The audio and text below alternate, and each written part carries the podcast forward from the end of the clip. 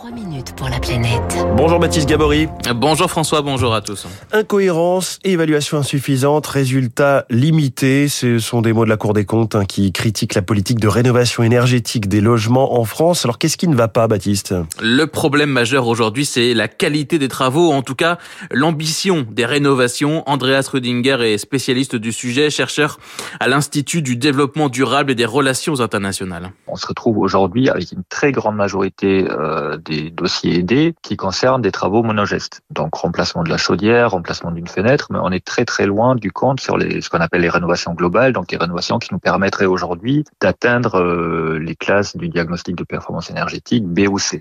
Résultat, il y a aujourd'hui environ 50 000 rénovations globales chaque année, là où il en faudrait de 500 à 700 000 pour tenir nos objectifs, donc 10 euh, fois moins.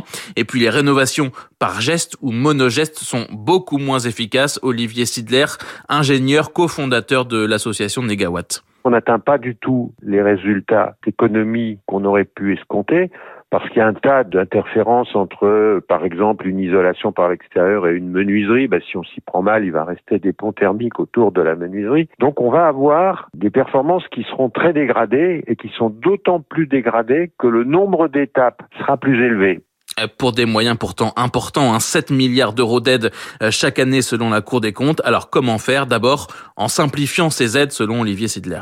Aujourd'hui, on a un dispositif qui est purement kafkaïen. On perd la moitié des gens qui veulent rénover dans le montage financier. Et je crois que ça, il faudra vraiment qu'un jour, on, on arrête ce dispositif-là pour faire un dispositif très simple, fondé sur un seul guichet où on obtient l'ensemble de son financement en une seule fois. Et puis, il faut réorienter le dispositif vers les rénovations globales. Andreas Rüdinger. Ça veut dire quoi? Ça veut dire s'inspirer de ce que font par exemple les Allemands, où les aides publiques sont euh, progressives en fonction de la performance énergétique atteinte après travaux. C'est ces messages-là qui manquent aujourd'hui en France parce que euh, les différents rapports d'évaluation euh, tendent à montrer que les aides sont plus favorables encore pour des gestes uniques, pour des gestes simples de travaux, que pour des rénovations performantes.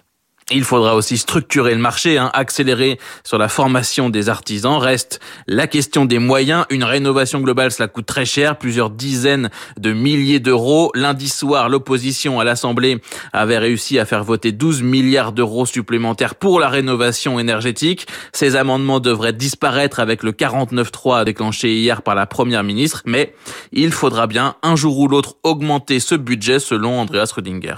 Il faut absolument mettre plus de moyens sur la table. On a besoin de créer un véritable plan Marshall sur la rénovation énergétique, notamment ciblé sur les rénovations globales, si on veut vraiment changer quelque chose dans ce marché. L'Allemagne, cette année, en pleine crise, a augmenté les fonds publics pour la rénovation énergétique de 8 à 14 milliards d'euros.